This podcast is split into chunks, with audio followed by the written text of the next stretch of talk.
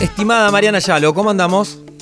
Buenas tardes, Ramón. Muy bien, ¿vos? En Bien. este Día del Padre. Gracias, Marian, gracias. Feliz bueno, día. muchísimas gracias. Eh, hay que celebrar el Día del Padre, que es una vez al año, así que cuídennos a los padres, que hacemos todo el esfuerzo, ahora que estamos en igualdad de condiciones, o por lo menos aparentamos.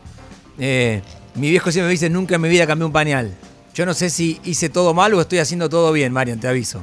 No, no, mi papá tampoco, pero ahora tienen que cambiar, ¿eh? Sí. Tienen que cambiar los pañales, todo. Hicimos todo mal entonces, Marian. Nos gustaban los privilegios de antes, pero bueno.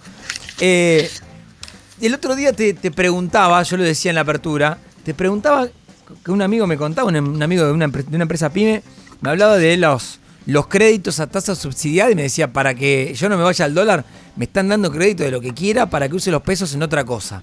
Y es un lindo universo. Contame un poquito cómo viene esto. Mira, eh, la verdad que es un lindo universo porque además se destaca de lo que está pasando con los préstamos en general. Porque también como ve- venimos contando, los préstamos vienen cayendo hace meses ya. El mes pasado volvieron a caer porque esta suba de tasas que se da para los depósitos tiene repercusión también en la tasa de los préstamos. Estamos hablando de tasas eh, para los préstamos eh, no solo de empresariales, sino también de consumo. Entonces, casi Sí. todas las líneas de financiación vienen cayendo en términos reales. Estamos hablando de caídas de eh, en el último año de dos dígitos. Y esto tiene que ver con la. En el último año también se dieron sucesivas tasas de interés que hizo que el crédito y el costo de tomar financiamiento en los bancos Sí. sea cada vez más caro. A diferencia de lo que ocurre eh, en la totalidad de los préstamos, los préstamos comerciales que son para las pymes están creciendo. Se puede decir que el mes pasado fue el único rubro que creció y es una tendencia que viene también a- a- hace muchísimos meses. Ahora, eh, en ese crecimiento, ¿se ve una mano desesperada de no vayan al dólar? O viéndolo de manera positiva es bienvenido sea que si se traba todo, que no se trabe la producción. Mira, están las dos cosas. La realidad es que el principal objetivo es eh, hoy en día, incluso ahora te voy a, te voy a contar porque hace poco se lanzó y, se va a poner en práctica eh, en las próximas semanas el crédito para los monotributistas que también va a estar subsidiado con una tasa súper subsidiada. Sí. Y el principal objetivo de esta medida es sostener la actividad económica, sostener de alguna forma el consumo y eh, que no le sea imposible a las pymes financiarse. Y como contrapartida, como vos decís también, es que eh, realmente que, que puedan tomar esos pesos, sostener el costo y que además eh, no se vaya todo al dólar y las empresas no apuesten tanto al dólar, sino que lo puedan invertir tanto en capital de trabajo como en inversiones. Hoy en día la, la- la mayoría de las pymes lo que toman, eh, toman esos préstamos para capital de trabajo. ¿Qué estamos hablando cuando decimos capital de trabajo? Sí. Compra de insumos, pago de salarios, o sea, para el día a día, Ah. no tanto para inversión. Estamos hablando de que hoy está un 13% se toman de esos créditos para lo que es inversión y el resto es para capital de trabajo. Ah, es una diferencia importante. ¿eh? Es una diferencia importante, lo toman más que nada para, para el día a día, para comprar insumos en, su momento, porque estos salieron, estos créditos salieron después de la pandemia Ah. y también eh, era un poco para eh, fomentar a las pymes que habían tenido eh, años muy difíciles teniendo que hacer frente a los salarios y a todo el cap- y a todos los gastos Sí, que sí. tenían, muchas estando cerradas, ¿no? Y, y cuando hablamos de tasa subsidiada, ¿de qué hablamos, por ejemplo? Y bueno, estamos hablando tasas realmente, muy bajas. Para capital de trabajo, la TNA, esta que es la, tasa nominal anual, está en 88%, pero si hablamos de inversión, está en 76% de TNA, es muy, muy baja. Y esto se hace para que eh, las empresas eh, se puedan seguir financiando y de alguna manera eh, crecer, porque realmente sin crédito, esto se habla siempre, ¿no? Sin crédito es muy difícil para las empresas hoy subsistir. Entonces, por un lado eso. Y además, en la línea de, no sé si hace pocas semanas contamos todas las medidas que había tomado Massa para impulsar el consumo, eh, que tenía que ver con las medidas del aguinaldo, las medidas de las subas Sí. del monotributo. Y dentro de este paquete de medidas también va- eh, anunció el lanzamiento de créditos para los monotributistas. Pero ¿para qué monotributistas estamos hablando? Para empresas pymes que son monotributistas y que eh, necesitan también eh, financiamiento para capital de trabajo. Ah, Esta tasa va a estar en el eh, hoy en día está relacionada con la tasa Badlar, pero si lo medimos hoy, es una tasa fija del 43%. Es súper. 43. sí, es súper, súper baja. Dicen que va, está destinada a 1.200.000 monotributistas. Esto es claro, o sea, van a estar los detalles en los próximos días, pero algunos detalles ya se dieron a conocer cuando se anunció y obviamente esto es para eh, empresas, eh, no para, por ejemplo, economistas que facturan. Claro, eh, para una SRL como mínimo. ¿Cómo? Para, digo, no para el, monotributista que hace un montón de, de laburitos de changa y dice, bueno... Exacto, no para el profesional sino eh, más bien para la empresa que eh, también puede, eh, de alguna forma, como es chica, es monotributista.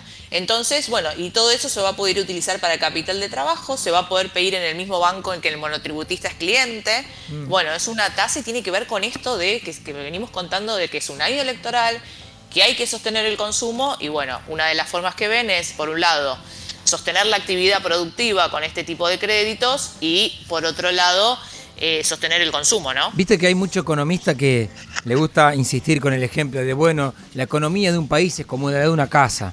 Eh, si yo, viste, gasto más lo que recaudo, etcétera. Si voy a ese ejemplo y digo, estoy prestando una tasa del 43, cuando la inflación es del 140, eh, ¿qué quiebra entonces?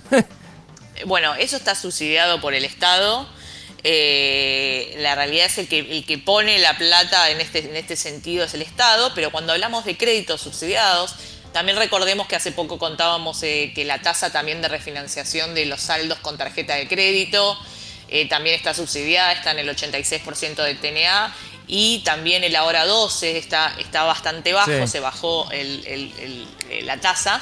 Entonces, ahí los bancos hicieron también se hicieron escuchar porque dicen, mira, vos me estás pidiendo que dé un 97% por los plazos fijos y que financia mucho menos. O sea, esto en algún momento me descalzo. En el caso puntual de los productivos están financiados eh, por el Estado y el que subsidia es el Estado. Pero en el caso, en los demás casos, el que tiene que hacer un gran esfuerzo eh, son los bancos. Y también algo que no es menor es que en el caso de los préstamos productivos, los, grandes dadores de crédito son en general eh, los bancos públicos. Estamos hablando de Banco Nación, Banco Provincia, ah, son los ah. que se destacan en, dar este tipo de créditos. Y si del otro lado hay un pyme que te está escuchando eh, y capaz dice, bueno, pero ¿y el año que viene qué? ¿Qué suele pasar con estos créditos en años electorales? En realidad, eh, la realidad es que no debería variar eh, la tasa, porque la tasa es fija. Eh, no es lo mismo de lo que se está hoy tratando, que tiene que ver con los créditos UBA, que se pusieron en un momento, después la inflación saltó y tenés que pagar una cuota que es imposible de pagar. Acá en este caso lo que, lo que está bueno del crédito y por qué hoy se están tomando estos créditos es que la tasa es fija. Con lo cual, no o sea, no sé, que la realidad es que no debería cambiar, se habla de un descalabre total en la economía, de que estamos hablando de una situación de crisis total, que no es tampoco lo que, lo que se está previendo para y que haya algún tipo de, no, no, de, descalabro en los créditos productivos. Eh, y de acá a, bueno, octubre y en caso de que haya balotaje en noviembre, veremos qué pasa en este país, es, imposible saber en, en esa contienda electoral. Te hago una última pregunta que no tiene que ver con esto, pero en la semana eh, Jairo Straquia mostraba, Strachia, no Straquia, como siempre me dice, eh, mostraba el informe de Consultatio marcando que los mercados estaban volando a pesar del, de, los vaivenes electorales. Como que el Merval volaba, que los bonos soberanos volaban, y Consultatio hacía una suerte de conclusión de, bueno, evidentemente, más allá de gane quien gane, los mercados creen que la cosa no va a ser muy distinta. Sí, eh, en, realidad en los años electorales, eh, sobre todo en los que el kirchnerismo de alguna forma, el frente eh, está de este lado, hay un trade electoral que significa que las condiciones para las mm. inversiones ven que van a ser mejores, venga quien venga. Entonces empiezan a especular. Pero no nos olvidemos que en la previa de, cuando ganó Macri, los mercados habían subido un montón y después tuvieron un desplome importante. Con lo cual es importante tener, tener en cuenta esto. Puede pasar, puede fallar, perdón. Los mercados tienen memoria también, entonces sí, pero las acciones están teniendo eh, un muy, muy buen año y todavía los bonos, o sea, lo que te dicen hoy en todas las sociedades de bolsa, los inversores mismos están entrando fondos de afuera que están queriendo entrar, porque la verdad es también, vamos a decir claro esto, Argentina, los activos están baratos, las acciones están baratísimas y los bonos están de remate, con lo cual eh, todo el mundo te dice, hoy las acciones subieron un poco, pero los bonos están regalados. O sea que hay, una buena oportunidad para los inversores. ¿Y notaste algo similar a lo que me decía el otro día Ricardo Delgado, el economista, eh, que inclusive es cercano al, frente de todos? Me decía, mira, la verdad que cuando habló Cecilia Moró y amagó con que este va, no va, eh, generó un, día de ruido de, viste, clientes que lo llamaban y, ¿en serio me está diciendo que el ministro de Economía está amenazando con irse? Después se, se desplomó la versión. Y, todo lo que sea eh, falta de estabilidad en estos meses que quedan, o sea, de alguna manera lo que trajo el ministro de Economía es cierta certidumbre al mercado y si se va en esta situación no se sabe quién va a venir. Entonces realmente de alguna forma no nos olvidemos que mm. están las negociaciones con el FMI que está comandando él, o sea, son ciertas situaciones que él va llevando adelante y que si se va en este momento, la pregunta es quién viene. Bueno, veremos. Marian, gracias y nos reencontramos el domingo que viene. La gente, si te quiere seguir en las redes, ¿dónde lo hace? Bueno, me pueden seguir en Instagram, arroba Mariana S-H-A-L-O, o si no en Twitter, arroba M Y nada, feliz Día del Padre para todos, especialmente para vos, Ramón, de nuevo. Igualmente, y feliz Día del Padre. Eh, tengo miedo de hacer público algo que quizás no sea público. Eh, en tu casa. feliz Día del Padre para allá también entonces. Vamos a decirlo así. decirlo igual, ya está. Ah, ya, está. Bueno, entonces feliz Día del Padre. Y será por Siete meses lo podemos decir. Ok, listo. Entonces, ¿para cuándo tenés fecha vos? Y tengo para mediados de julio. Mediados de julio, bueno. Será uno de cáncer. Ahora que está de moda los... No sé nada de los signos. Todo el mundo me pregunta de qué va a ser. Yo me acuerdo cáncer porque mi hermano cumple en julio. Nada más que por eso, Marian. No es por cachi pachi, no te preocupes. Nos reencontramos el domingo que viene. Beso grande. Beso grande.